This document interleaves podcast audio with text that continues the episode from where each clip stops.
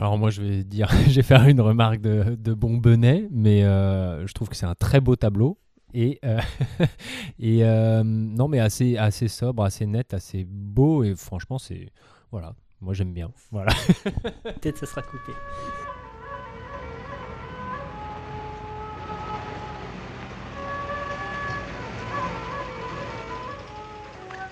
Tu verras, c'est amusant de découper. Ah, Cinq agneaux innocents de présalé du Mont Saint-Michel. euh, un bon cuisinier peut faire Ça, un c'est bon de la bonne viande. Bravo. Ah. La fête commence. Bonjour ou bonsoir si vous nous écoutez le soir et bon appétit si vous êtes à table, vous êtes à l'écoute de la grosse bouffe. Salut, ça va Bertrand? Ça va et toi Thomas? Ça va pas mal, qu'est-ce que c'est la grosse bouffe? La grosse bouffe c'est un podcast qu'il est bien écouté déjà, et puis en plus c'est un podcast sur le bon boire et le bien manger. Et de quoi c'est-il qu'on parle ce mois-ci? Ce mois-ci on parle de la bouffe et de la peinture, mon cher Thomas. Alors on parle de la bouffe et la peinture, faut qu'on explique pourquoi, hein, parce que la dernière fois qu'on est venu enregistrer, on savait pas, on savait pas de quoi on allait parler la prochaine fois. Il se trouve que tu as vu des DVD du documentaire Palette euh, dans- ma bibliothèque et tu t'es dit, Bah, je me suis dit c'est soit ça, soit l'intégrale de Buffy, donc on va plutôt choisir la bouffe et la peinture. Et pour cette émission, eh bien, nous avons une invitée. Qui es-tu? Bonsoir, bonjour. Bonjour, bonsoir. euh, Donc, Alix, qui es-tu, Alix? Euh, moi, je suis Alix. euh, comment dire? J'ai fait l'école du Louvre, puis l'école des Chartes. Je suis un petit peu euh, dans ce milieu de l'histoire de l'art. Est-ce que je me décrirais comme historienne de l'art? Tu, tu l'es pour nous, en tout cas. C'est le plus important. tu es notre historienne de, de l'art dans, dans notre cœur, et c'est ça qui compte. Et donc, tu vas nous aider à décrypter certaines, certaines œuvres, puisque ben, nous, on, on- on est des béotiens, on ne sait pas grand-chose, hein, sauf sur la bouffe. Donc, tu, tu vas nous aider à décrypter euh, un petit peu euh, quelques œuvres, œuvres de l'art occidental, hein, rappelons-le. euh, Enfin, rappelons-le, non, parce que c'est la première fois qu'on en parle, mais euh, on- n'a pas prétention à être exhaustif, donc il y aura pas, on va pas pouvoir parler de tout, hélas. Pour commencer, l'art et la bouffe, c'est une histoire d'amour qui existe depuis longtemps, me semble-t-il. Alors oui, donc de tout temps, les hommes. non, c'est- une représentation qui existe évidemment euh, dans la littérature aussi, qui existe dans la mythologie, euh, qui existe dans, les, dans, dans- tous les récits euh, créés par les hommes, puisque ça va être une relation très organique. Et en fait, on va avoir, comment dire, des, des récits qui vont faire intervenir la nourriture pour expliquer en fait des rituels, pour expliquer par exemple euh, pourquoi est-ce qu'on mange telle partie d'un animal, pourquoi est-ce qu'on sacrifie tel animal, etc. Donc tout ça c'est ritualisé et euh, aussi bien donc dans la, dans la mythologie, euh, donc comme on reste du point de vue occidental, dans la mythologie méditerranéenne que ensuite dans la mythologie plus, plus chrétienne. Est-ce qu'on a des exemples concrètement d'œuvres antiques, voire médiévales, qui... on en a forcément, mais... Bien sûr, bien sûr. Euh, alors, on a les, les- peintures euh, dans, les tombes, euh, dans les tombes égyptiennes. Donc, justement, dans ce cas-là, c'est en fait représenter la nourriture pour les défunts, en fait. Et potentiellement, ça sera la même chose dans les, ce sera la même chose dans les, dans les maisons romaines, en fait, où il est dit que les défunts de la maison restent, en fait, sont des esprits qui viennent pas hanter, mais euh, habiter en fait la maison. Et donc on va peindre euh, ces nourritures euh, pour, les, pour les esprits. Euh, mais c'est aussi déjà chez les Romains aussi potentiellement une représentation euh, de la richesse euh, d'une maison. Donc pour les personnes qui viendraient visiter, donc c'est ce qu'on appelle les xénia dans les, fresques romaines, par exemple à Pompéi, dont on a de nombreux exemples. Euh, et ensuite, évidemment, il y a toute une évolution avec euh, donc le, la fin de l'Antiquité, euh, l'entrée dans le Moyen Âge et euh, l'art chrétien médiéval. Mais on a une certaine continuité quand même. La première représentation de la scène du Christ connue est à Ravenne au VIe siècle. Et donc on les voit encore, en fait, les, les apôtres et Jésus allongés sur une table. Euh, allongés sur une table, pardon. allongés Relativement, euh, comme Je ne connaissais pas celle-là.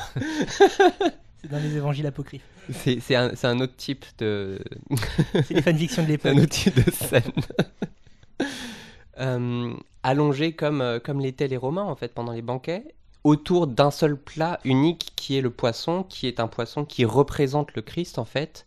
Ictus, donc qui est euh, mot donc, grec euh, pour mot poisson. grec pour poisson et qui en fait euh, signifie le Christ en fait. alors j'ai plus les. Jesus Christus, euh, voilà. Redemptor, truc bidule.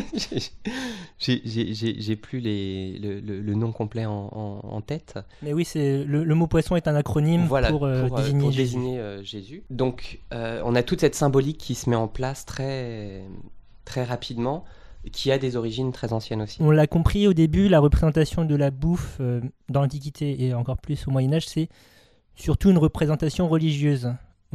Enfin, si, si je ne me trompe pas. Bah, alors, c'est Est-ce qu'on a des représentations profanes des... des euh, bah, c'est c'est ce que je disais par rapport au Xenia, en fait. D'accord, ah Donc, oui. romaine, c'est que c'est cette Hmm. ambivalence, en fait. Euh, ça, ça a un, ça a un double rôle, potentiellement. Donc, c'est c'est- c'est aussi pour le plaisir des, euh, des visiteurs, des regardeurs, moins avec la nourriture, euh, la relation chrétienne avec la nourriture, on va dire.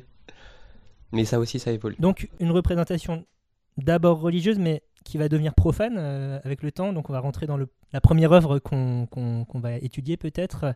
Il s'agit du repas de noces de Pierre Bruegel, dit l'Ancien. Un tableau de 1567-68, on ne sait pas trop trop. C'est déjà assez précis. hein, C'est déjà assez précis. Merci. Exposé au germaniste, excusez-moi, Kunsthistorisches Museum à, à Vienne, donc en Autriche. Euh, qui veut se lancer dans la description du tableau? Bertrand peut-être. Alors, euh, il s'agit donc d'un repas de noces. Donc, on est sur euh, des noces assez, assez populaires, avec globalement une, une trentaine de personnes euh, qui, figurent sur le tableau, donc qui sont assises sur des bancs, euh, sur des grandes tables, euh, grandes tables à tréteaux, probablement des portes d'ailleurs. Et puis, grosse ambiance quoi. Tout le monde, tout le monde rigole, c'est la fête, il y a des musiciens. Le gros du tableau, c'est vraiment des gens attablés. Et ensuite, on voit quelques musiciens debout, une foule un peu en arrière-plan. Et euh, sur le devant, on voit euh, deux, euh, deux personnes qui, qui servent en fait une espèce de, de soupe bouillie dans, dans des assiettes. Sachant que c'est pas vraiment un plateau en argent qu'ils ont, c'est plus deux bouts de bois qu'ils portent avec sur lesquels ils ont mis une planche. Donc là, pour le coup, c'est vraiment une porte ou un volet qui sert de, de grand grand plateau.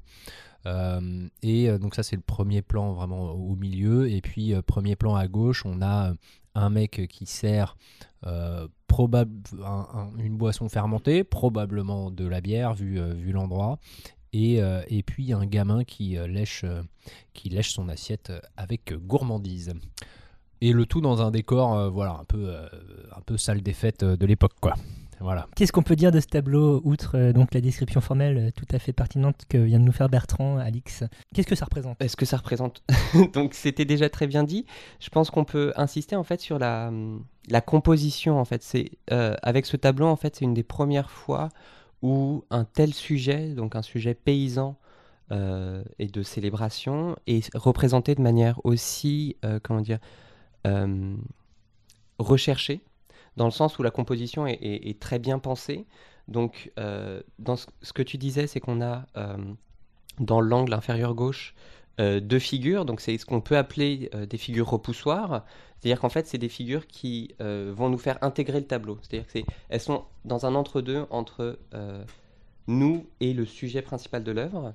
Et ensuite, ce qui est intéressant, c'est qu'on a une grande diagonale avec cette table et les personnes attablées. On a une grande diagonale, donc suivant comment on la prend, qui part de d'en haut à gauche ou bien de, un peu plus euh, du milieu droite, et en fait qui va animer ce tableau et qui est d'autant plus animé qu'on a des taches rouges en fait euh, régulières qui viennent insister sur certains éléments, donc euh, notamment des vêtements rouges euh, et euh, le bonnet rouge d'un des, serveurs qui, est en train de porter la bouillie, juste à côté euh, d'une, d'une femme euh, représentée devant un drap vert, donc qui est la mariée. Euh, et donc c'est un tableau qui permet de vraiment apporter une lecture claire à ce qui est en train de se passer. Donc c'est vraiment cette composition claire qui est intéressante. Ensuite, euh, ce qu'il faut dire, c'est donc que malgré tout, euh, malgré cette ambiance de fête, etc., on voit un repas qui est quand même assez sobre, Très populaire, oui. très populaire. Comme l'a dit Bertrand, donc on, on voit de la soupe dans ce qui semble être des assiettes en, en terre cuite, euh, peut-être de la bouillie, effectivement. Il y a du pain, il y a de la bière, mais euh, il n'y a pas de nourriture carnée visible. euh. Voilà, on a, on, a, on a du pain qui est l'aliment essentiel puisque c'est celui qui va servir à accompagner la soupe. On voit plusieurs personnes avec des couteaux. Euh, quasiment tout le monde a un couteau dans cette... Peut-être pas tout le monde, mais euh, même l'enfant au premier plan a, un couteau euh, accroché à sa ceinture. Et en fait, qui va servir à couper le pain pour accompagner la soupe. La soupe qui pouvait être avec accompagnée de lard ou de ou d'huile, hein, c'était quand même pour augmenter un petit peu la richesse de la soupe, certainement à ces occasions. Mais le plus important, en fait, c'est le lien entre la soupe et la bière, qui est l'orge, en fait, qui est la céréale très utilisée euh, dans les pays flamands à, à cette époque. Euh, Tu as peut-être quelque chose à dire sur la bière, justement, Bertrand? Euh, oui, simplement, euh, j'ai lu qu'en fait, euh, que le, le personnage, euh, donc euh, en- dans l'angle euh, en bas à gauche, le mec qui, qui verse la bière, en fait, dans, qui passe d'une grosse jarre à une petite jarre qui est plus pratique pour le service, euh, n'est pas sans rappeler euh, les noces de Cana de, de Véronèse, où euh, où il y a à peu près un, un mec qui sert, qui sert le vin à peu près dans la même position, en fait, qui fait à peu près la même opération, euh, et que euh, Bruegel euh, aurait fait un petit, un petit big up euh, comme ça aux, noces de Cana en prenant la même disposition, mais en, pour insister sur le côté populaire et le côté ripaille, là où dans les noces de Cana, c'est juste un petit filet de vin qui coule, là c'est vraiment la bière qui coule à flot, quoi, pour renforcer un peu l'aspect l'aspect festif en fait de, du, du- repas populaire, euh, là où aux noces de Cana, on se- un peu plus, euh, un peu plus prout prout quoi. Voilà. Par rapport à la bière, j'ai une citation euh, d'un ouvrage extrêmement contemporain, en fait, d'un Italien qui visite les Pays-Bas, qui s'appelle Ludovico euh, Guiccia- Guicciardini, pardon, et qui dit euh, Étant l'air du pays le plus de temps humide et mélancolique, il ne pourrait par aventure trouver instrument plus propre et idoine à chasser la mélancolie odieuse et malsaine que le boire. Donc c'est vraiment pour marquer en fait cette euh, amour flamand pour la bière euh, et le boire généralement. Amour flamand qui est aussi justifié par le fait que boire de la bière, donc nourriture fermentée, c'est moins dangereux pour la vie que boire de l'eau euh, aux origines douteuses, euh, plus ou moins croupies et peut-être Oui, plus et- ou moins pleines de bactéries. ouais. Et puis cette bière était, était quand même très peu alcoolisée par rapport à aujourd'hui. Euh, on en buvait au petit déjeuner, les enfants en buvaient aussi. Une bien belle tradition qui s'est perdue euh, avec le temps, hélas. Ah bah, c'est quoi C'est dans les années 50 encore qu'on servait des pichets de vin euh, à Ouais, l'école? 56 dit Bertrand. Ensuite, un dernier élément, c'est que cette, cette représentation, en fait, est, comment dire, un, un- un premier pas vers euh, ce qu'on appellera les bambochades et plus généralement les scènes de genre flamandes. Euh, donc là, c'est encore un prototype parce qu'on ne sait pas s'il s'agit d'un tableau à clé, quelque chose d'un peu caricatural. Pour l'instant, on est vraiment dans une représentation qu'on pourrait presque dire réaliste.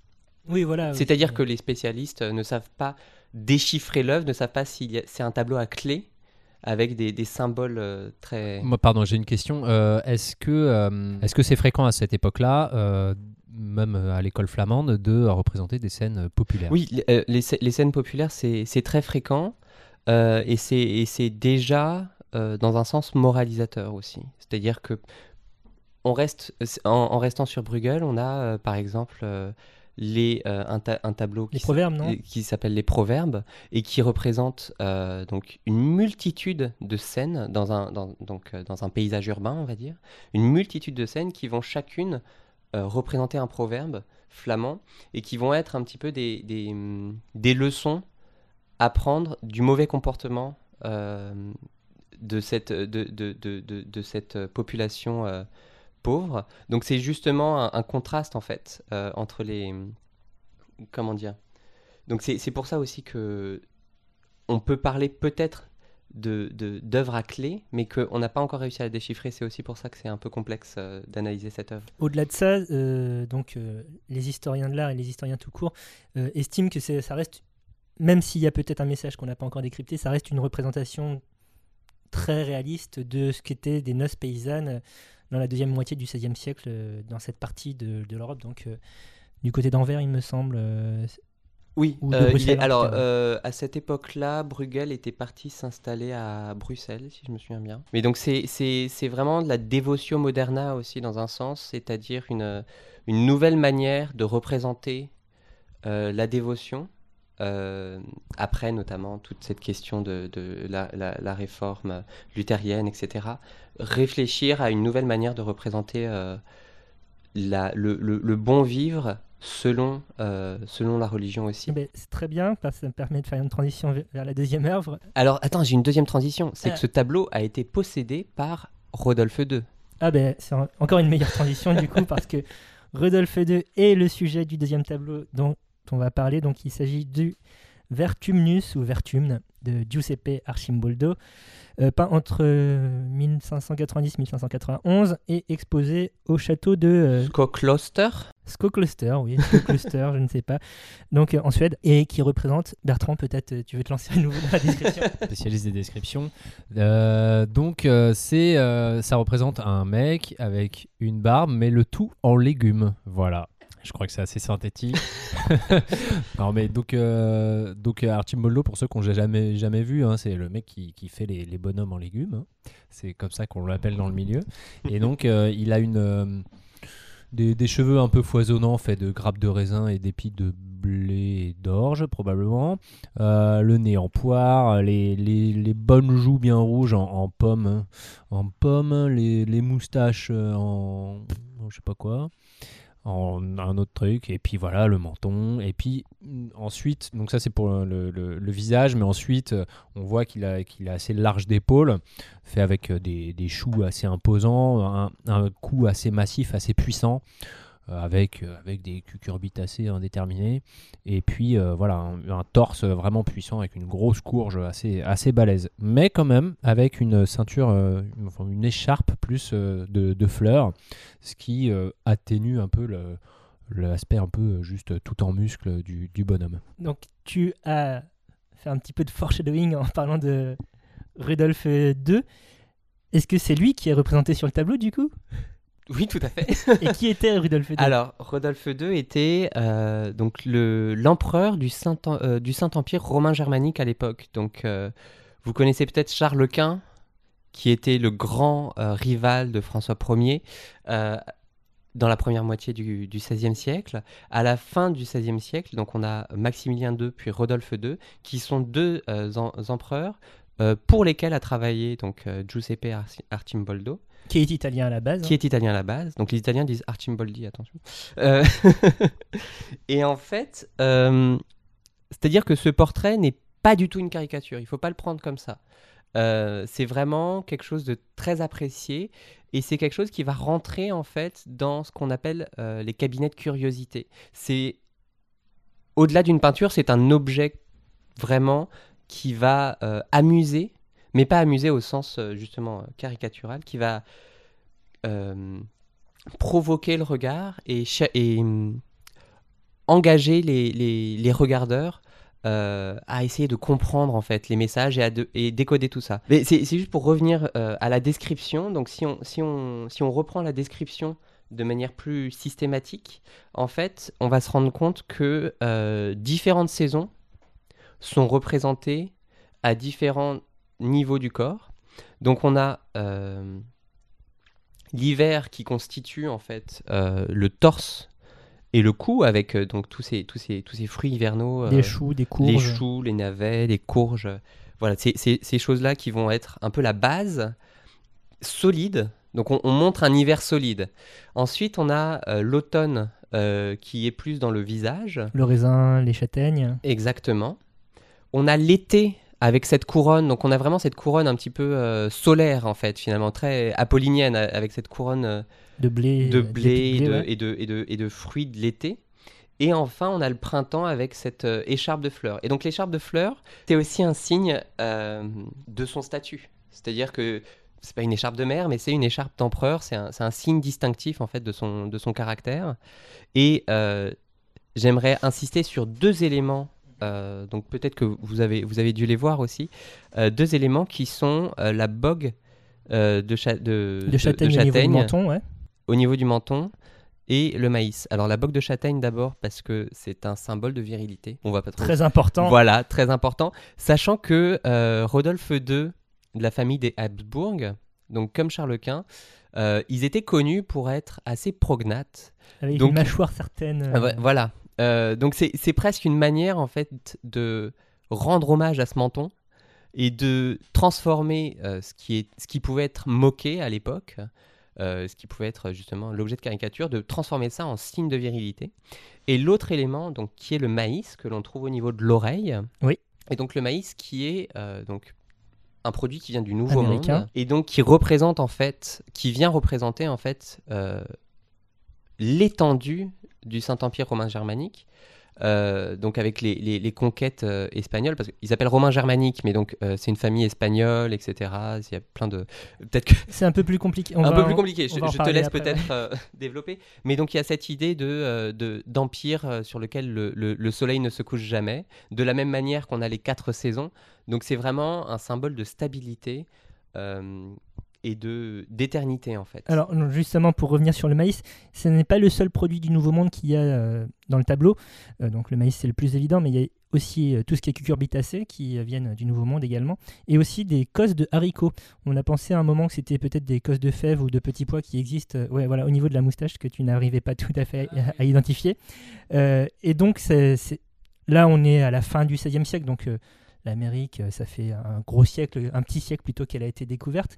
Et donc, il y a déjà eu euh, ce fameux échange colombien qui a été initié, donc euh, des échanges d'êtres vivants hein, entre tran- transatlantiques, des échanges d'espèces. Et donc, ça- veut dire que bah, le maïs, il commence à être implanté en, Europe occidentale et commence à entrer dans le quotidien, au moins dans les représentations picturales. Donc ça, c'est une première chose. Deuxième chose, donc comme tu le disais, euh, la représentation des quatre saisons, on peut aussi le comprendre comme euh, bah, un symbole de prospérité. hein, euh, on a une maîtrise sur le monde et sur le temps. Donc, euh, regardez tout ce qu'on peut faire pousser dans l'équivalent du Saint-Empire. Là où je me permets de faire une petite correction, c'est que à, l'époque de Rodolphe II, les Habsbourg, donc tu as parlé de Charles Quint, qui euh, est euh, le grand empereur euh, romain germanique auquel on pense, qui a régné sur. Donc aujourd'hui, ça correspondrait à l'Amérique du Sud, l'Espagne, l'Europe centrale et, les Pays-Bas. En abdiquant, il va séparer la couronne. Il va y avoir les Habsbourg d'Espagne qui vont vraiment régner sur l'Espagne, enfin la péninsule ibérique et les vice-royautés, donc Mexique, Pérou, Argentine, l'équivalent de l'Argentine si on veut, et les Habsbourg allemands, euh, auxquels appartient donc euh, Rodolphe II, son, un de ses descendants, euh, qui vont vraiment s'occuper de tout ce qui va être Europe centrale, donc le, cauchemar de Voltaire, co- comme on l'appelle. Mais là où c'est intéressant, c'est que malgré cette dissension entre les deux, les deux maisons, eh bien, les produits du Nouveau Monde restent intégrés, signe que ben, inexorablement l'Europe a adopté certaines, certaines plantes qui, qui vont arriver. Ce qui me permet aussi de faire un rappel que j'aime bien faire euh, dans, cette émission, que euh, ben, aujourd'hui, par exemple, la cuisine italienne, on l'associe euh, à la tomate. Euh, sauf que ben, la tomate, elle est arrivée en Italie euh, à la fin du XVIe siècle, justement, et que jusqu'ici, donc pendant des siècles et des siècles et des millénaires, eh ben, il n'y avait pas de pizza, il n'y avait pas de, sauce euh, à, à ragoût avec, euh, avec de la tomate, et euh, la Sicile était, euh, était pas un pays euh, de cocagne avec ces tomates magiques. Donc ne l'oubliez pas, hein, la cuisine, c'est un truc qui évolue constamment. Et pour en revenir sur euh, l'idée de prospérité, donc pendant longtemps dans l'historiographie, Rodolphe II a été vu comme un mauvais empereur parce qu'il préférait euh, faire la science et les arts et, les sciences occultes aussi. Mais on commence à revenir là-dessus. D'une part, bah, on considère que c'était un mauvais empereur parce qu'il s'occupait pas trop de ce qui se passait à l'intérieur. Sauf que bah, l'intérieur, il se passait pas grand-chose puisque euh, depuis euh, 1555 et la paix d'Augsbourg, eh bien, la premi- les premières guerres de religion euh, intereuropéennes euh, sont interrompues. Donc du coup, ben, euh, ça permet justement euh, aux gens qui ont les moyens de faire les sciences et les arts et de financer des peintres comme Archimoldo pour peindre des tableaux de légumes. Est-ce que vous les vous entendez comment Thomas il est en train de kiffer les auditeurs? Là, ça se voit pas, mais enfin vous n'êtes pas là pour le voir, mais il est, il est aux anges là. C'est la meilleure partie de sa vie. Et donc, merci Bertrand pour cette aparté. Et euh, donc, ça correspond en fait euh, à une sorte d'âge d'or euh, de, de- de, de- du Saint-Empire à cette époque en tout cas. J'ai une question pour toi, Alix. Dis-moi. Euh, donc Bertrand, dans sa description du tableau, euh, parlait du style fruits et légumes d'Archimboldo. Est-ce qu'on a d'autres peintres euh, qui euh, utilisent ce style à l'époque ou est-ce que c'est vraiment propre euh, artiste C'est extrêmement propre à Archimboldo, mais ça me fait un peu penser. euh, je, là, pour le coup, je dérive un petit peu, mais en fait, euh, il y a le terme de grotesque qui est très associé en fait euh, à ce type de peinture. Et grotesque, en fait, ça vient de grotta, en fait, parce que. si on fait l'historique, il y a eu en fait la découverte de la Domus Aurea de, de Néron, dans laquelle en fait on a découvert des peintures avec des motifs euh, décoratifs, euh, intrigants. Et donc, il y a ce motif de grotesque. Et euh, la reproduction des grottes, ensuite, au XVIe siècle, c'est quelque chose de très apprécié. Donc, Marie de Médicis a commenté, par exemple, une grotte factice à un artiste qui s'appelle euh, Bernard Palissy. Et Bernard Palissy, du coup, lui, euh, faisait de la céramique. Et notamment donc des plats céramiques. Donc on, on- on est un peu en lien parce que C'est pas lui qui a cramé tous ses meubles justement pour alim- alimenter ses fours euh, à céramique? Qui, qui, du coup s'est ruiné euh, juste pour, Euh, pour alors, alimenter ses fours? Est-ce qu'il s'est ruiné? Il, s'est peut-être ruiné. Euh, il, est, moi. il, est, il est mort à la Bastille parce qu'il était protestant. Il est mort à la Bastille emprisonné euh, en, en, 80, en 1589. Pardon, je t'avais interrompu, du coup ça fait deux interruptions. Non, non, pas de souci. C'est, vraiment, c'est peut-être une anecdote dont, dont je suis pas au courant. Euh, et donc Bernard Palissy, il faisait ces céramiques, euh, donc qui devenaient des, des sortes de microcosmes, euh, donc euh, qui représentaient euh, des animaux en fait. C'est-à-dire qu'on avait des serpents, des animaux, des, grenouilles, etc. dans ces plats euh, qui étaient plus des plats euh, pas pour servir, mais pour euh, dresser la table en fait la table des, des- grands, évidemment. Euh, donc il y a- vraiment ce lien qui se fait en fait dans cette euh, volonté de représenter un microcosme euh, qui soit un macrocosme en fait, de représenter la richesse du monde à travers un, objet seul. Et donc c'est ça un petit peu qu'on a ici. Et un autre élément euh, sur lequel je voulais revenir, c'est euh, donc euh, Archimboldo en fait, ses peintures ont été très commentées par des poètes contemporains en fait pour essayer de déchiffrer tout ça. Et on a Comamini, donc dans un poème qui s'appelle Il Figino, qui explique en fait comment ce tableau est, une forme de silène, c'est-à-dire que à première vue il est grotesque et il est euh, et il est moche. comme un silène et en fait euh, et donc silène si vous connaissez pas en fait c'était un c'était un satire de la c'était un satire de l'antiquité qui était vieux qui était gros qui était et qui était vraiment euh, Pas beaucoup d'atouts pour lui. qui n'avait pas beaucoup d'atouts pour lui, mais en fait qui était très sage en fait. Quand on s'approchait de lui, on se rendait compte de sa sagesse. Et euh, le silène, c'est quelque chose qui est utilisé, par exemple, dans euh, l'introduction euh, au Gargantua de Rabelais en fait.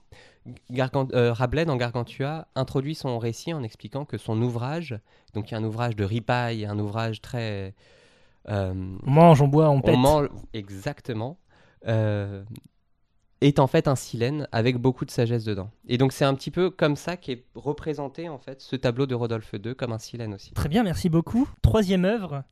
Euh, on avance un peu dans, la chronologie, donc on est en 1630. Il s'agit de la marchande de fruits et légumes de Louise Moyon, euh, qui est exposée au musée du Louvre à Paris, France.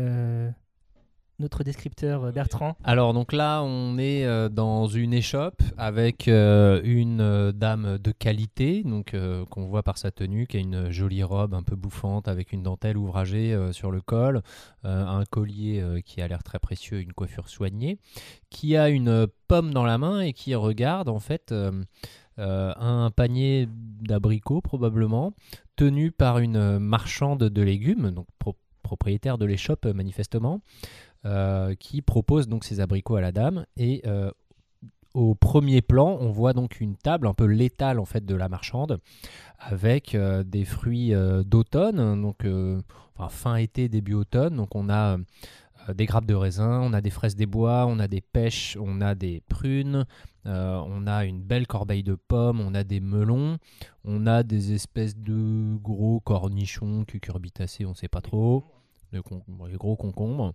euh, un peu de courge sur la droite. Euh, donc voilà, donc vraiment la lumière, hein, enfin l'accent est vraiment mis sur l'étal hein, euh, au, début, enfin au premier plan je veux dire. Un peu plus sombre, tout en haut sur une étagère, on voit des, fromages empilés qui sont probablement en cours, d'affinage et un petit panier, mais on est vraiment dans le, dans le, là vraiment dans, l'ombre. Donc vraiment toute la lumière est mise sur, sur, sur l'étal. Je vais peut-être revenir en fait sur Louise Moyon elle-même, donc en fait qui est donc euh, fait rare, donc une artiste femme à cette époque. Je pense que c'est quelque chose qu'il faut dès le départ dire et aborder. Pourquoi est-ce qu'il n'y a pas beaucoup d'artistes femmes Outre la société machiste, évidemment? Parce que tout simplement, euh, les femmes artistes, en fait, alors c'est pas c'est pas une réponse à ta question en fait, mais c'est que les femmes artistes, la plupart en fait, sont issues euh, de familles d'artistes. Et donc euh, la- euh, tel qu'il est envisagé euh, n'est pas euh, propre aux femmes de à ce niveau-là. C'est-à-dire que ça peut être une occupation pour les femmes de la noblesse, pour certaines, pour la bourgeoisie, la haute bourgeoisie aussi. Ça peut être une occupation. À l'académie de peinture parisienne, on a des, femmes. hein. Et plus tard, l'académie anglaise sera cofondée par, par une femme aussi. Mais ça reste des éléments très... euh, ce sont des femmes privilégiées dans un sens. Euh, et là, ce qui est intéressant, c'est que Louise Moyon, donc, elle, elle va non seulement être, euh, dans une fam- éle- être élevée dans une famille d'artistes, on va lui laisser en fait la liberté de, de peindre, etc. En fait, les gens vont se rendre compte de son talent de manière assez précoce. Et surtout, en fait, elle vit à Saint-Germain-des-Prés. Euh, et à Saint-Germain-des-Prés. Café de Flore. euh, Alors c'est pas exactement ça. Elle n'était pas en train de prendre un café avec euh, avec Jean-Paul Sartre ou quoi. C'était euh, mais à eh, mais à cette époque en fait, on a le, le marché, la foire Saint-Germain. Euh, on a les marchés le long de la Seine qui sont en fait des marchés d'art. Et en fait, il y a toute une colonie d'artistes flamands qui vit euh, autour de ces marchés et donc qui offre une production très importante.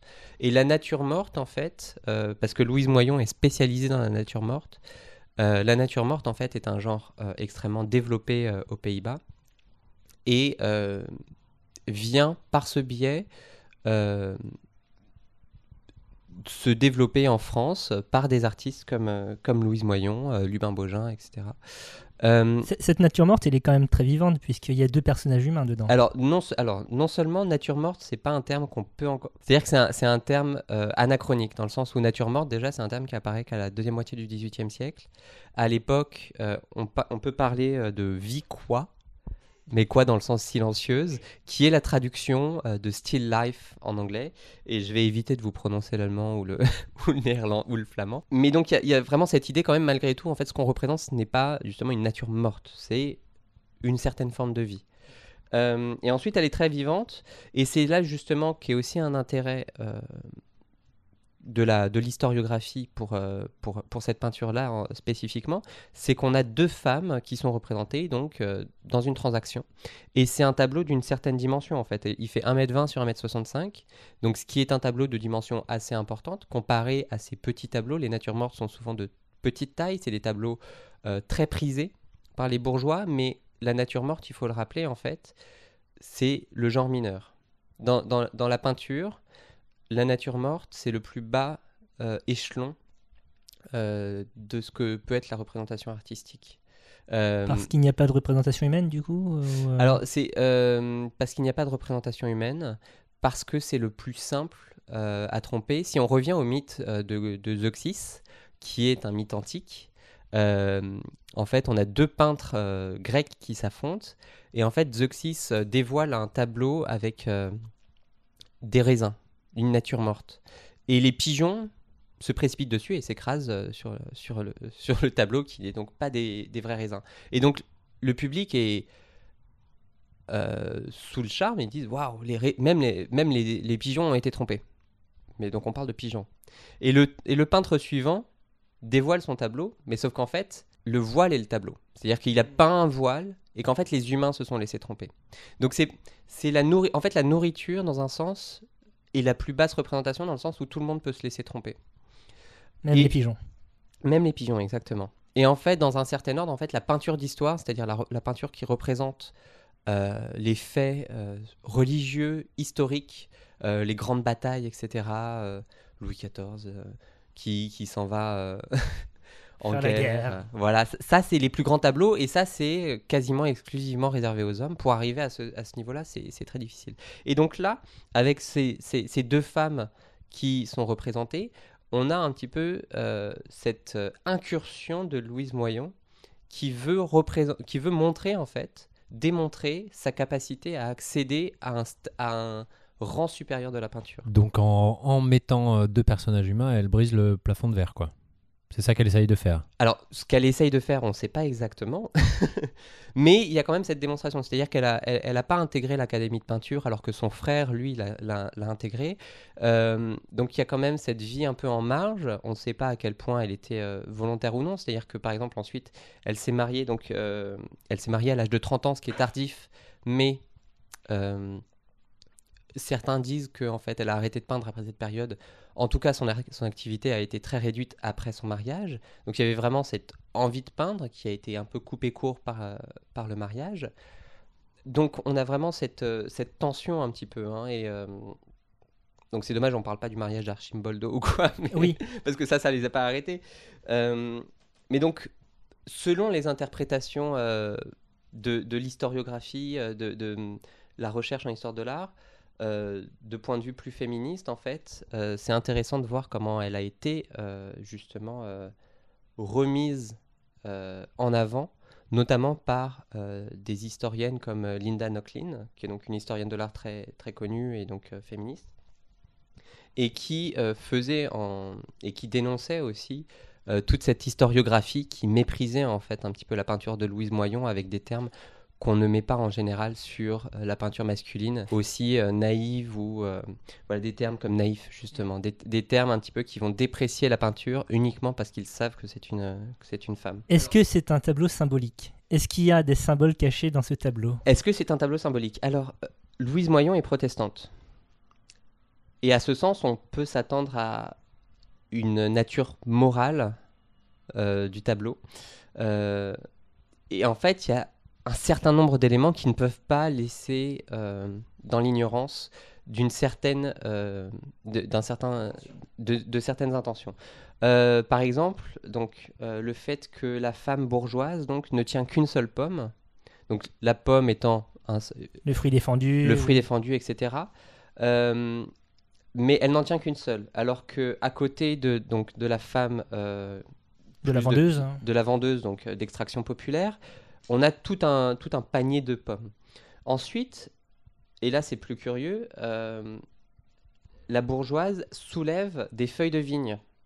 Donc les feuilles de vigne aussi donc euh, qu'on sait représenter euh, justement pour cacher la nudité dans les tableaux d'Adam et Ève, etc. Pour révéler des abricots. Donc je vous laisse, voilà. Emoji pêche, Après, c'est la saison aussi, c'est-à-dire que c'est l'automne, euh, c'est bien sûr. Ça peut être, Non, mais euh, c'est un moyen juste de protéger les abricots. tout avec à fait. C'est-à-dire que main. le- le- le- les feuilles étaient très importantes. En fait, on avait ces paniers en osier et on avait les feuilles qui venaient tapisser les paniers, qui venaient couvrir les, pa- les, les, les fruits. Donc en fait, il y a, Il y a une vraie réalité pratique. Il y a une vraie euh, réalité pratique. ces Donc c'est là où en fait le symbolique rejoint le, le réaliste et donc on ne peut pas trop s'avancer non plus. Mais on a aussi donc un ver qui commence à dévorer une pomme en haut du panier. Euh, donc euh, aussi une, une question de corruption. Du côté de la bourgeoise, on a des raisins. Euh, donc les raisins, eux, qui sont un symbole qui rappelle le Christ. Donc Le sang du Christ qui est le, le vin. sang du Christ, etc. Et puis un, un- un moyen d'accéder à la connaissance, etc. Et puis à l'extrême droite, on va avoir des ce que certaines personnes ont pu voir comme étant des suggestions euh, phalliques.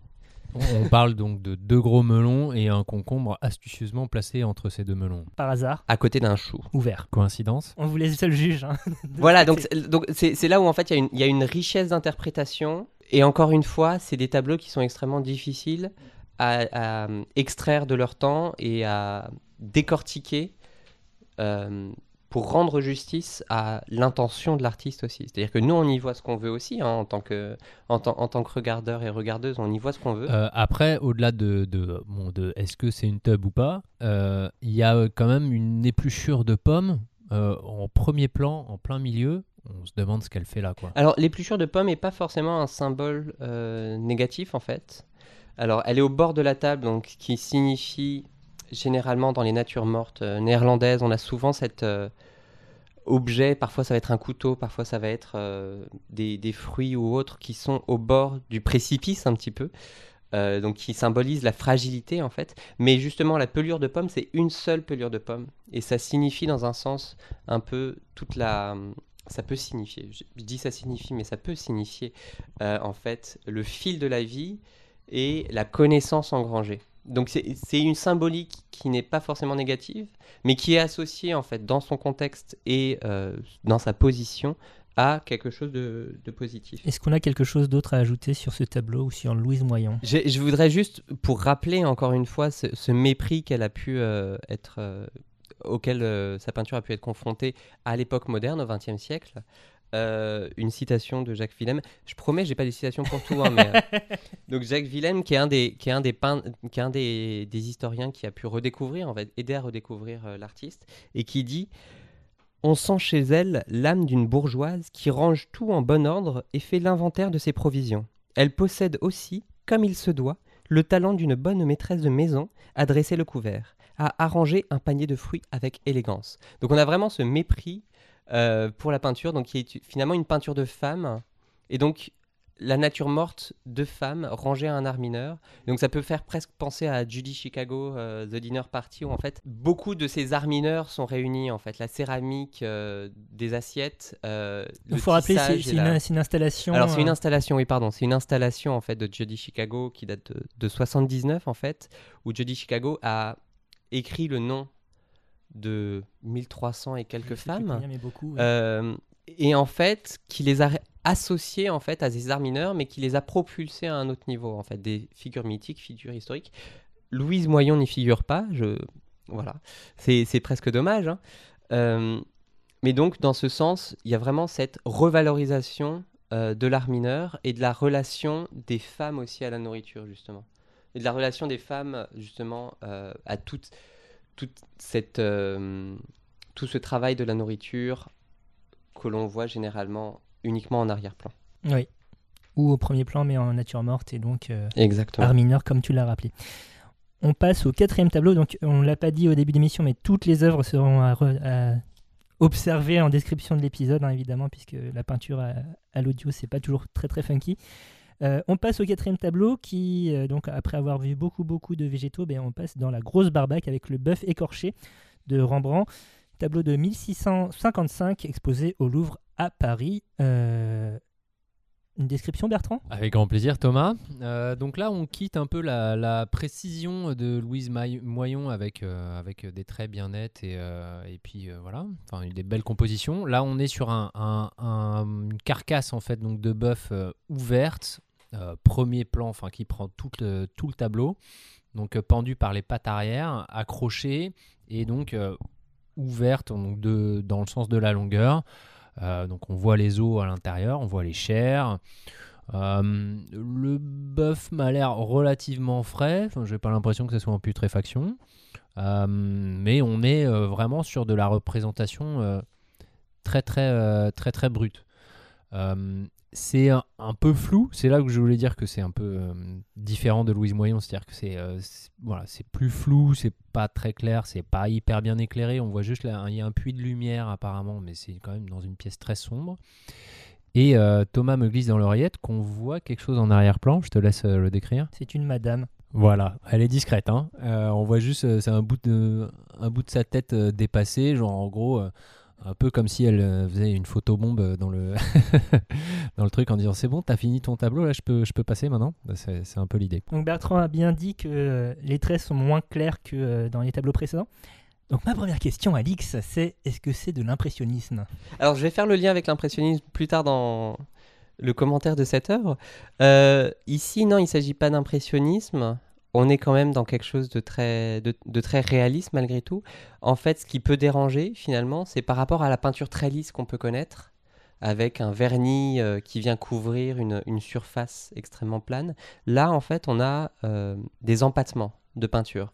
Et en fait, euh, particulièrement sur la viande elle-même euh, de la peinture blanche, de la peinture rouge ou beige, qui vient par, en relief, qui vient accrocher la lumière aussi.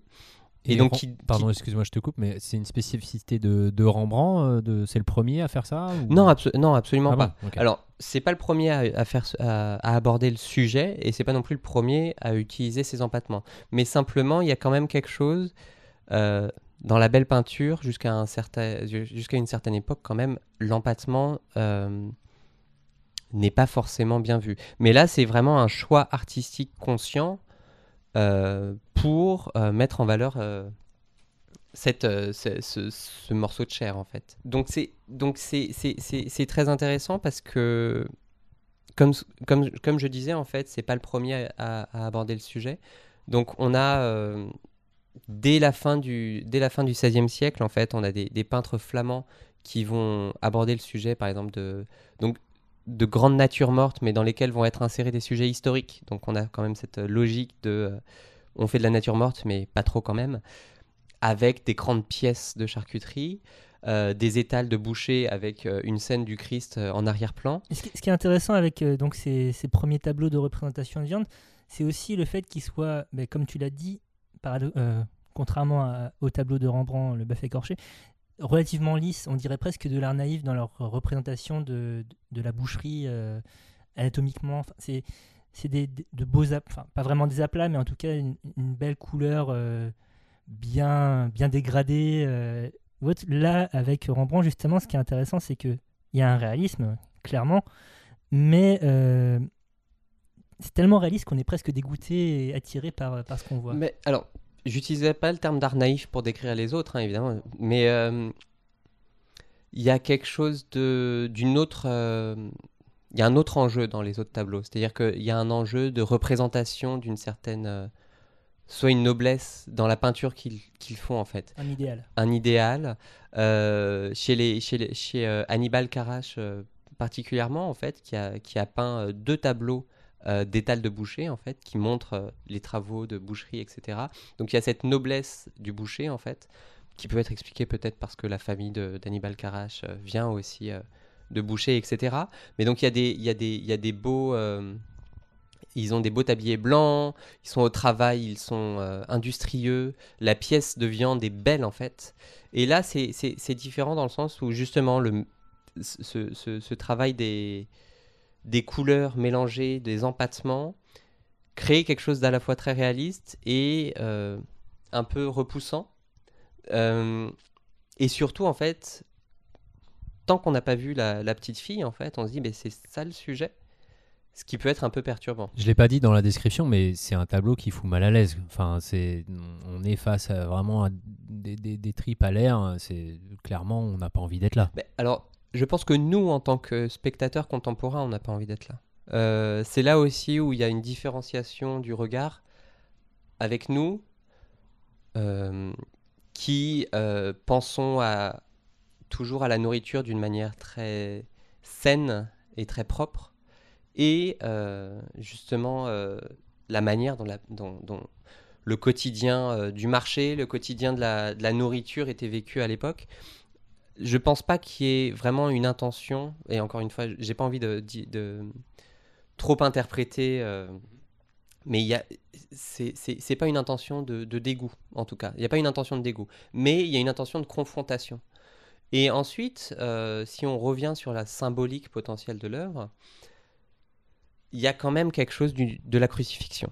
Ça, il- voilà. Euh, il, faut, il, faut, il, faut, il, faut, il faut aborder ça. hein. Il y a une symbolique potentielle de la crucifixion. Si on revient, euh, en fait, donc c'est pas le premier tableau qui dépeint euh, une quartier carcasse comme ça.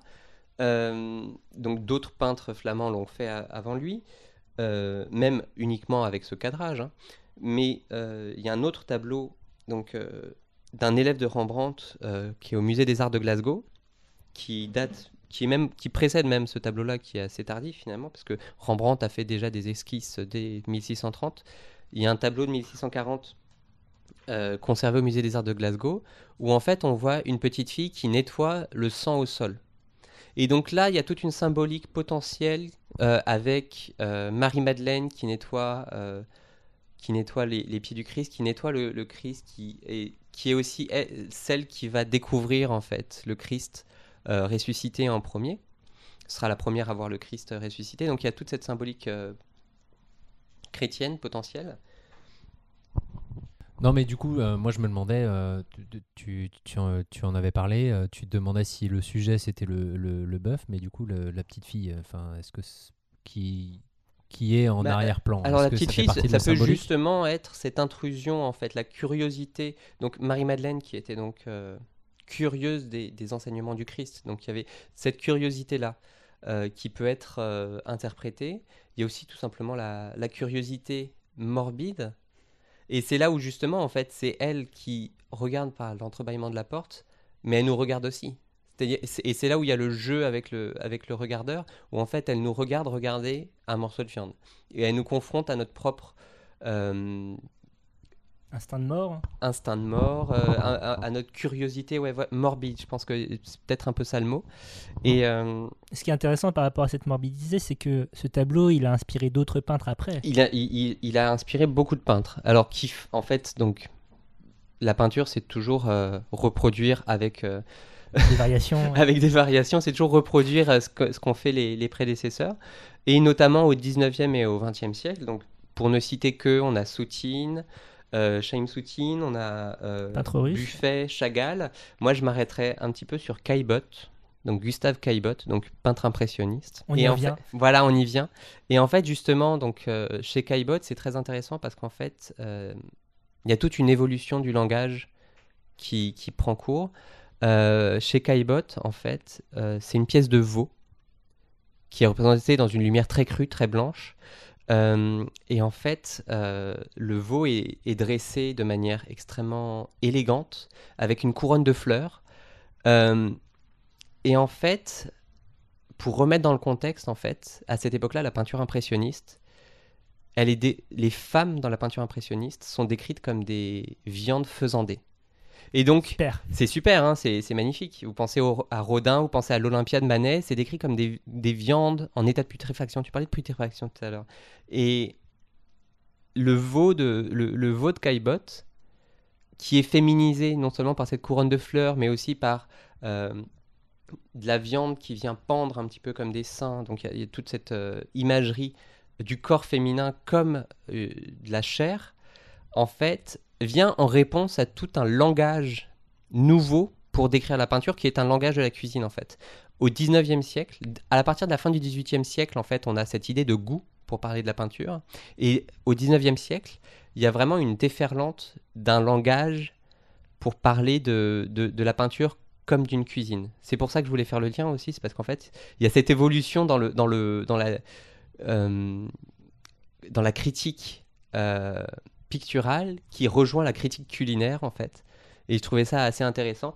Et aussi parce qu'on on, s'écarte justement de cette peinture à portée morale ou symbolique potentielle vers une peinture qui ne montre que la chose elle-même, qui ne montre que euh, un nu féminin ou une pièce de veau, et qui va être justement euh, l'objet de critiques qui ramènent ça à de la nourriture, justement. Ce qui est intéressant, c'est aussi le 19e siècle, c'est le début de l'essor de la critique culinaire en tant que genre journalistique et littéraire euh, en tant que tel. Ça te donne envie d'un petit steak ou pas, euh, Bertrand, ça? Euh, Là, bof. Bof. Bof. Euh, autre- euh, dernière aparté sur ce tableau, un- une autre interprétation de la carcasse c'est- a été faite par un, peintre euh, irlandais au nom euh, évocateur, euh, Francis Bacon. Euh, voilà, c'était pour la boutade. Excellent Thomas. Euh, cinquième œuvre, on rentre dans le XXe siècle avec euh, le repas frugal de Pablo Picasso, tableau de tableau gravure plutôt au fort. Alors, il s'agit, il s'agit d'une gravure, tout à fait. Euh, il s'agit d'une gravure sur cuivre, donc eau forte, pointe sèche, qui sont deux techniques de la gravure dans lesquelles on ne va pas rentrer maintenant, euh, même si c'est une de mes passions. Euh, Et donc, euh, Tableau de 1904, euh, exposé au Musée d'art moderne de Paris. Alors, on en a plusieurs exemplaires, évidemment. La reproduction que nous, on a, elle est au, au Musée d'art moderne de la ville de Paris. Elle Et a été imprimée en 1904. Sachant que plusieurs euh, autres tirages ont été faits en 1913. Voilà, c'est juste pour préciser. Les, euh. les plaques de cuivre ont été conçues euh, en 1904. Les plaques de cuivre ont été conçues en 1904, tout à fait. Très bien. Description, Bertrand? Alors, euh, donc on voit euh, un homme et une femme, euh, apparemment en couple, qui sont attablés euh, face à. euh, donc, euh, ils ont fait, ils ont tendu une espèce de serviette pour faire genre, euh, il y a une nappe. Et puis, euh, il y a une assiette vide, euh, un verre avec un petit peu de vin dedans, un verre vide, un bout de pain qui traîne et une grande bouteille euh, de vin. On ne sait pas si elle est pleine ou si elle est vide. Et ensuite, les deux personnages, donc, donc assez grands, assez longilignes, très squelettiques, très émaciés. Euh, clairement, ça ça respire pas la richesse et l'opulence. hein. Déjà, il y avait des indices hein, dans, dans l'assiette vide, mais enfin là, on, on voit à leur gueule que ils roulent pas sur l'or. Donc euh, l'homme regarde, regarde ailleurs, regarde à droite. Il a un chapeau melon et un petit foulard euh, noué autour du cou. Et la femme, elle, regarde, nous regarde pas franchement dans les yeux, mais regarde dans notre direction. Elle est une attitude un peu lasse, euh, puisqu'elle repose son menton sur, euh, sur, euh, sur sa main. Elle a l'air fatiguée, elle a la poitrine tombante, les cheveux courts, et bon, c'est pas. Globalement, c'est pas la joie de vivre, c'est pas l'opulence, et, et quand on dit repas frugal, oui, le, on se demande même s'il y a eu un truc à bouffer à un moment, quoi. Pourquoi est-ce que tu as choisi d'intégrer cette œuvre dans, dans notre corpus, Alix? Euh, pourquoi? Parce que la grosse bouffe, euh, quand, on pense à la grosse bouffe aussi, on pense à la faim. Dans un sens euh, presque antithétique, je pense qu'il il y avait ce besoin de représenter, euh, plus que la gourmandise, il y avait aussi ce besoin de représenter la faim, qui est un motif récurrent.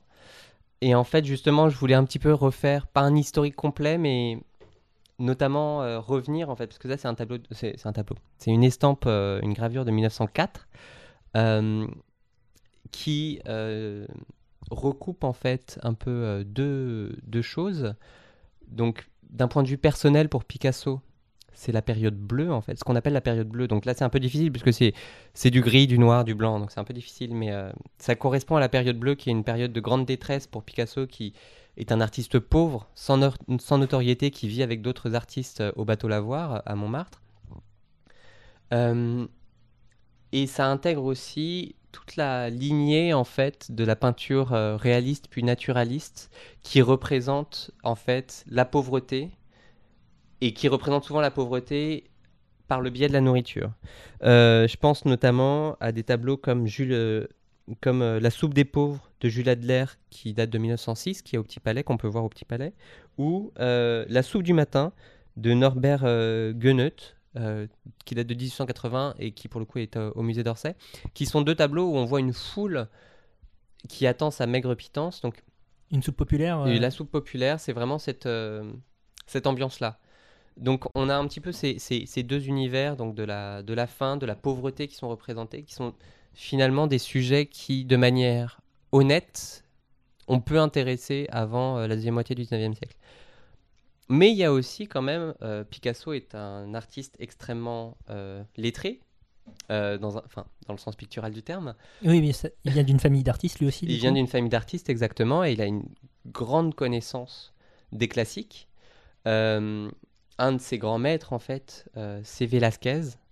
Et donc, en fait, on a aussi toute cette influence de ce qu'on appelle les bodegones, donc les bodegas en- au pluriel, qui sont en fait justement ces scènes de genre en intérieur, dans les auberges, euh, donc espagnoles.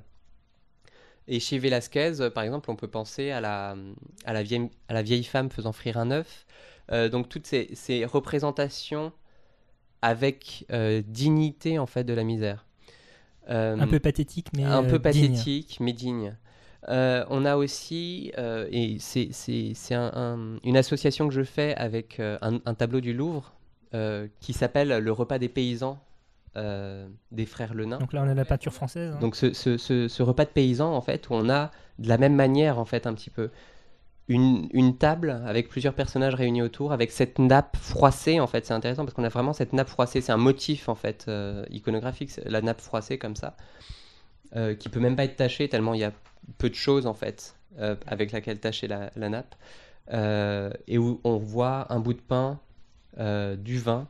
Donc c'est extrêmement, euh, extrêmement restreint. Ce qui est intéressant euh, dans ce que tu viens de dire, c'est que euh, donc on- le tableau porte bien son nom, hein, c'est littéralement un repas frugal, mais il y a eu un effort, entre guillemets, euh, de mise en scène euh, avec la nappe.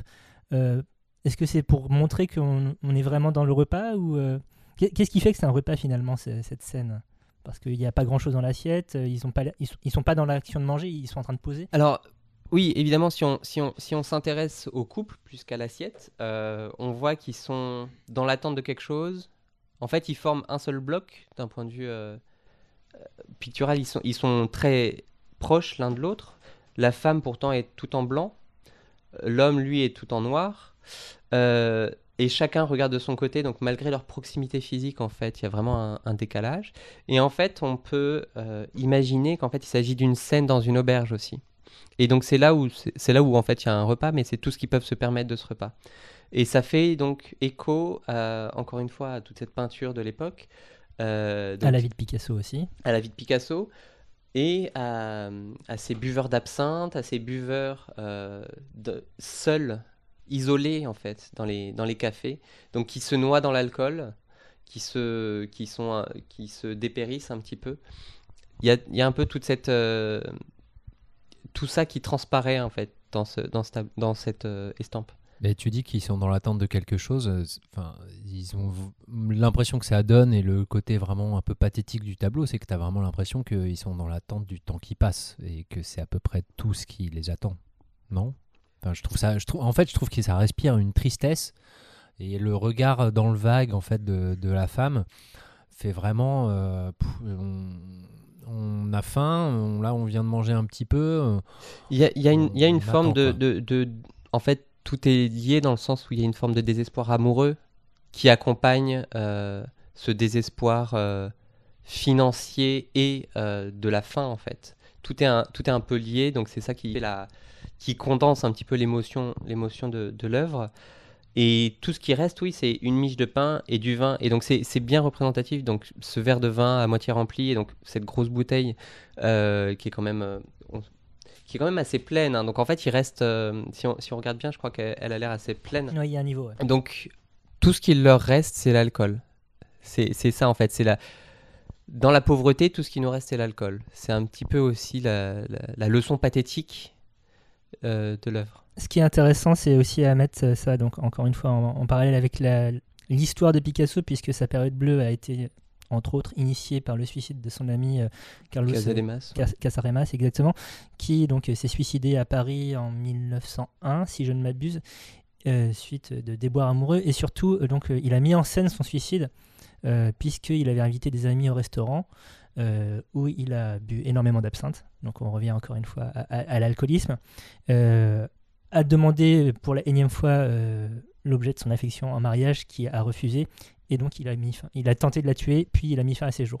Picasso était en Espagne à cette époque-là, et ça l'a profondément traumatisé, d'où euh, cette période bleue euh, empreinte donc de pauvreté parce qu'il était pauvre, mais aussi de dépression finalement, hein, puisque on est dans un, état d'esprit pas, pas très très euh, funky cops. On peut peut-être rappeler que c'est c'est pas romantique comme Mm, comportement. Non, c'est pas, ro- c'est pas du tout romantique, ne faites pas ça. Ouais, c'est non, Con- voilà, c'est c'est vraiment pas. euh, C'est-à-dire que Picasso, lui, ça l'a inspiré. Oui. Mais il y a des professionnels pour, pour suivre, vous suivre si C'est jamais vraiment pas. vous êtes dans cette voilà. situation. ouais. Il y a une dernière chose à laquelle je pense, en fait, et je vais faire un clin d'œil un peu à votre euh, émission sur la guerre. Picasso, en fait, euh, a de nouveau peint un peu euh, la, la famine euh, durant les années 40, en fait. Euh, il a peint ce qu'on appelle des memento mori, donc qui sont des formes de nature morte euh, extrêmement moralisatrices à l'époque, euh, qui sont censées être des réflexions sur la mort, le temps qui, enfin, la mort qui arrive, etc. Des vanités Des vanités, voilà, tout à fait. Et donc, dans les années 40, on avait ces memento mori où sur une table était dressé un crâne, un pichet d'alcool et des poireaux qui ressemblent à des os. Et c'était un petit peu toute la nourriture qu'il y avait. Et c'est, en fait, il y avait ce, manque de nourriture qui était aussi symbolique de, euh, de la difficulté de, de, de- la guerre. Et ça me faisait penser donc à votre épisode sur la guerre, euh, aux peintures des années 70 aussi sur, la, sur le siège de Paris, etc. C'était voilà, c'est un, un peu le même contexte, j'ai envie de dire presque. Il y a cette euh, guerre euh, de la pauvreté, euh, finalement. euh, c'est toujours les mêmes qui paient. l'alcoolisme qui, qui, qui vient peser sur, sur, sur le monde pendant la guerre. C'est l'autre volet de la belle époque, enfin de ce qu'on appelle la belle époque. Sixième et dernier, dernière œuvre de- du corpus, il s'agit du Candy Counter 1969 de Sharon euh, daté de 2004 et exposé entre autres au Guggenheim à New York. Il s'agit d'une photographie. Est-ce que tu peux nous décrire cette photographie, Bertrand? Oui, donc euh, on, voit donc une étagère. Enfin, ça, se joue sur deux niveaux. Le niveau haut de l'étagère, on a une bonbonnière en verre sur la gauche avec euh, des bonbons euh, de type, euh, alors, ce que nous en France on appellerait berlingot, sauf que c'est pas de forme pyramidale, mais euh, vous voyez l'idée quoi. Donc euh, de couleurs avec des rayures, très coloré, très joli, très appétissant. Et sur la droite, une balance euh, un peu à l'ancienne, mais une balance euh, sans, sans aucun chiffre, sans aucun rien du tout. Euh, donc avec une, aiguille euh, rouge sur, euh, sur le cadran. Au niveau euh, bas, donc la deuxième étagère, sur la gauche, on a des sucres d'orge très colorés. Euh, au premier plan, au centre, on a euh, hum, des trucs qui ressemblent à des pommes d'amour, sauf qu'ils sont pas vraiment ronds, avec des petits bâtonnets, euh, voilà, donc avec un, glaçage très très brillant et très joli, très appétissant. Et sur la droite, hmm, on a un truc moitié bouquin, moitié gâteau, hmm, avec un glaçage en fait. Ça fait, un peu gâteau euh, américain, donc avec un gros glaçage et puis vraiment de la pâte à sucre euh, balèze par-dessus, mais un peu en forme de bouquin. Mais le tout est très coloré, avec des couleurs très vives, très tranchées. Les gâteaux, les bonbons sont très appétissants, et puis c'est sur fond blanc, donc ce qui donne un côté euh, très lumineux, très clair et très, euh, très flashy. Et on voit les ombres, on voit le, côté brillant, le reflet du, projecteur. Enfin, il y a un côté très, euh, papier glacé, très, très lisse, mais en même temps euh, qui donne une impression un peu de propreté, un côté un peu apaisant et, euh, et pourtant très coloré. Voilà. D'après toi, pardon, Bertrand, est-ce que ce sont de vraies euh, pâtisseries? Bah, franchement, ça ressemble. hein. En tout cas, si ça n'en est pas, c'est très bien fait. Euh, non, mais ouais, on a vraiment l'impression d'être euh, face euh, à donc un, un comptoir de confiseur, hein, comme, ce- comme le titre l'indique. C'est très frappant. Pourquoi avoir choisi cette œuvre, Alix, pour finir notre série? Je pense que, alors, je voulais aborder encore une fois plusieurs choses qu'on va développer euh, dans les quelques minutes à venir. Euh, je pense que un- une des choses intéressantes, en fait, c'est le rapport de l'œuvre à l'œuvre originale. C'est-à-dire qu'en fait, c'est une copie de copie. C'est une copie d'une œuvre. Une œuvre étant une copie de la réalité, plus ou moins. Euh, Une inception de, de copie. une inception.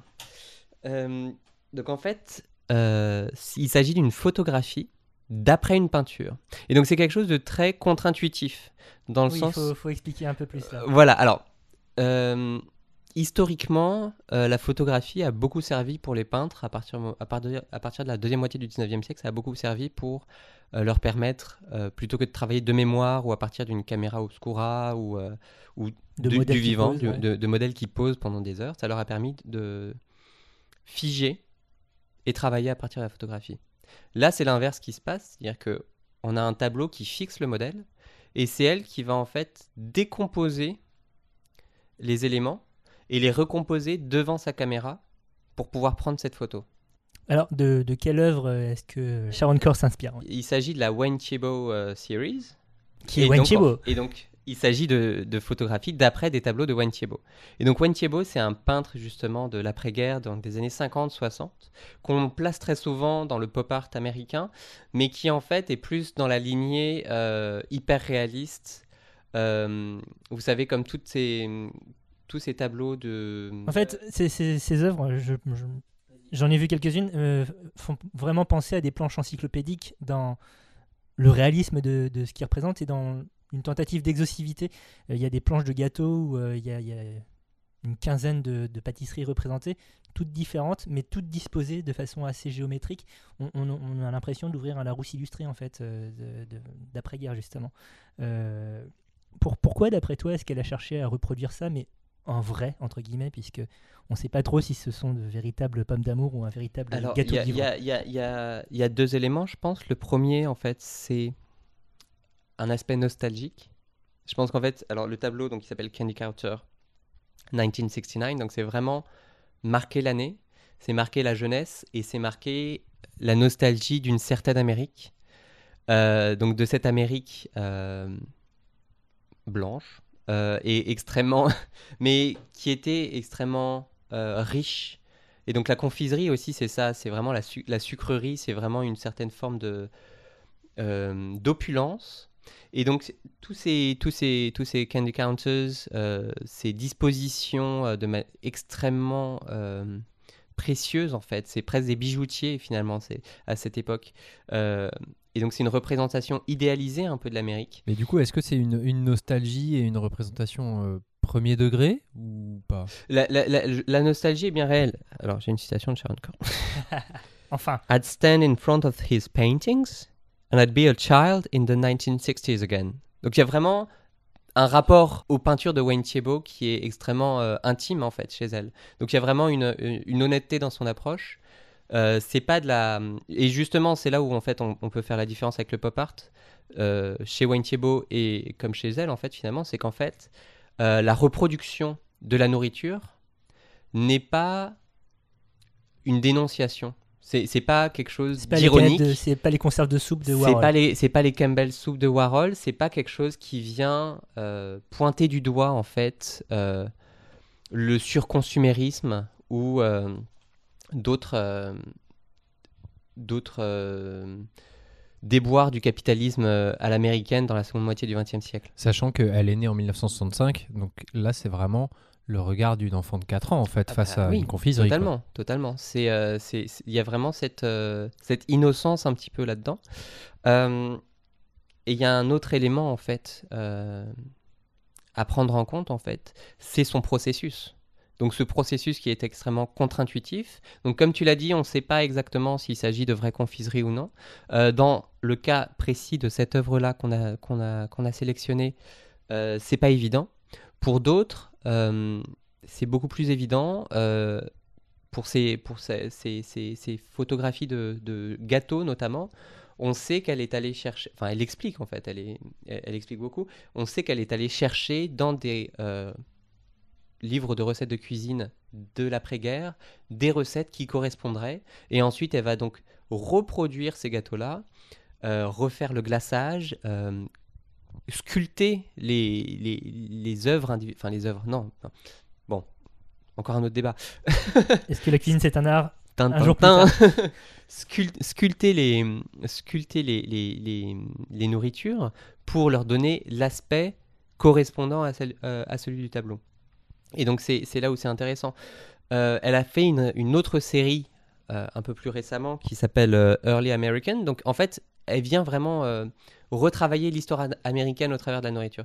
Early American qui s'inspire en fait de nature morte euh, de la première moitié du 19e siècle euh, d'un peintre qui s'appelle Raphael euh, Peale, si je me souviens bien. Euh, et en fait, donc, elle reproduit ces natures mortes là en assemblant, donc là c'est plus des assemblages de légumes, de viande, de pièces de viande, sauf que n'ayant pas la possibilité d'avoir les mêmes légumes qu'à l'époque, parce qu'à l'époque on n'avait pas cette agriculture euh, normée avec euh, intensive calibrée, etc. Elle a son propre potager.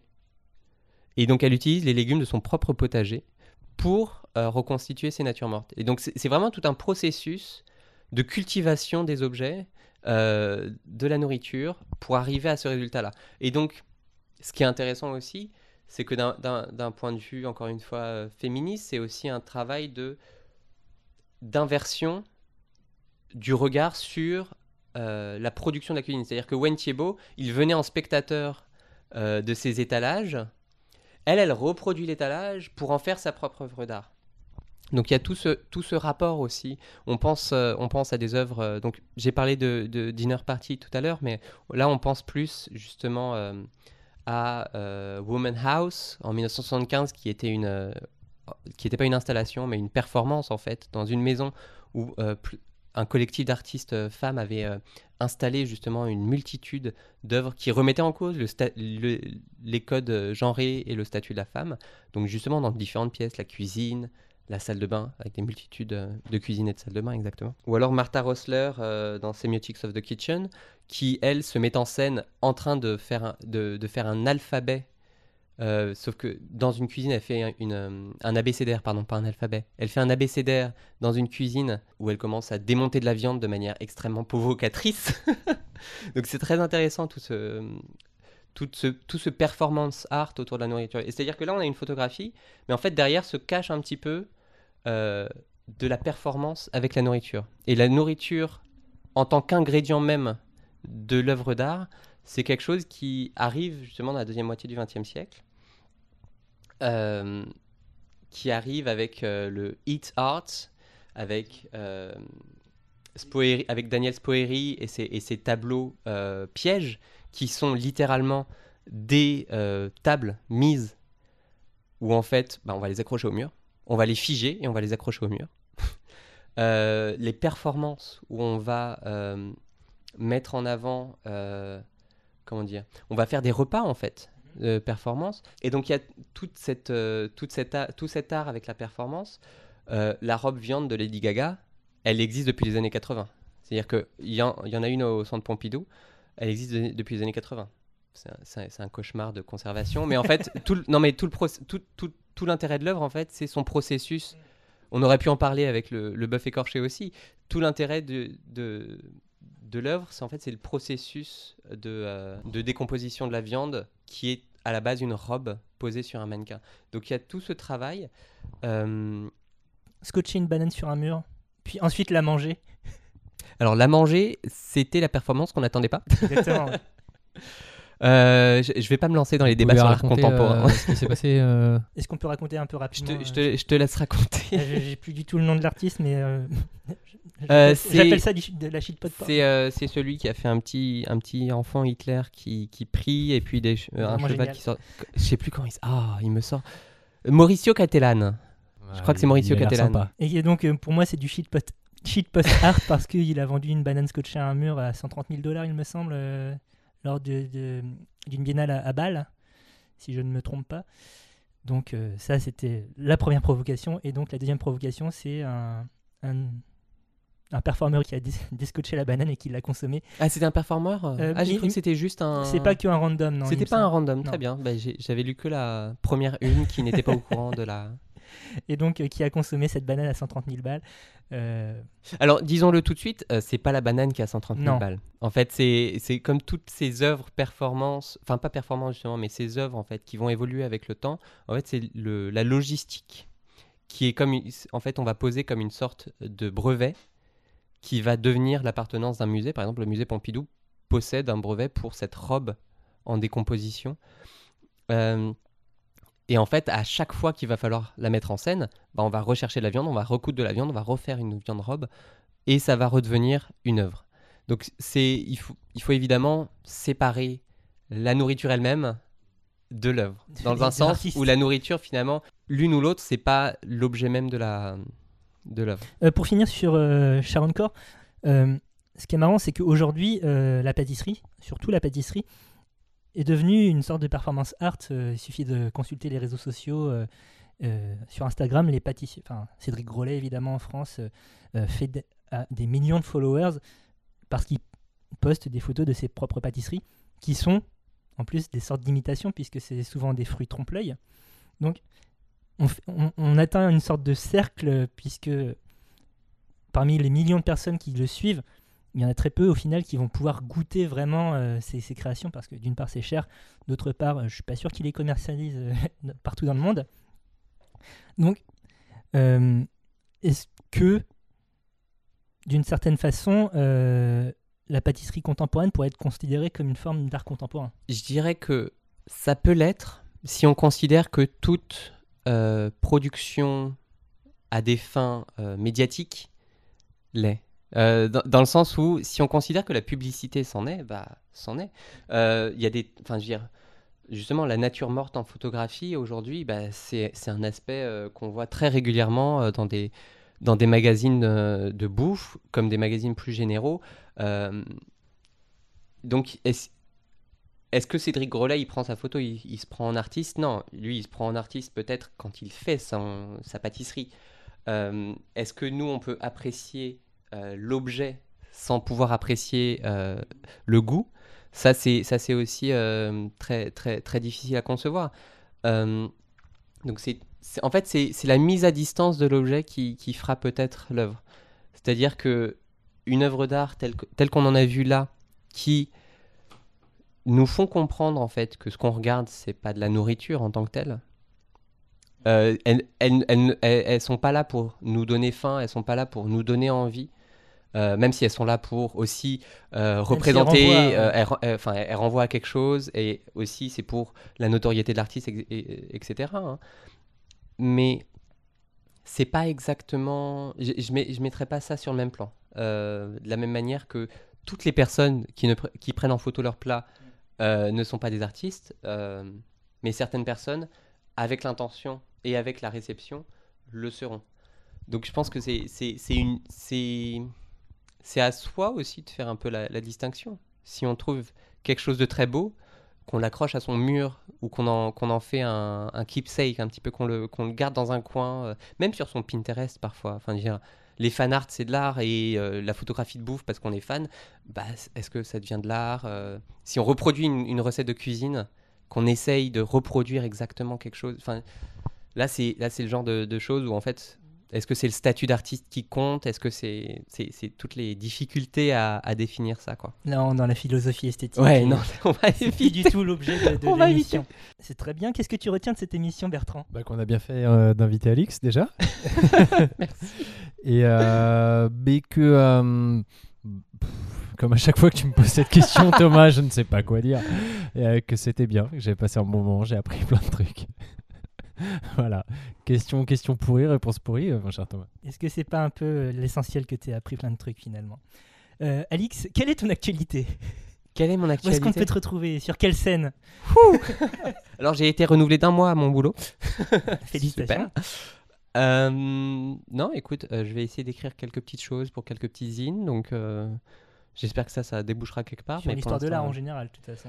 J'essaye toujours, mais j'essaye toujours d'avoir euh, une approche un peu intime, que ce soit pas un essai d'histoire de l'art. hein. Mhm. Je, je me, je me prétends pas à ce niveau-là en fait, donc je préfère, euh, enfin depuis mon mémoire, j'ai rien écrit qui soit strictement euh, académique, pardon.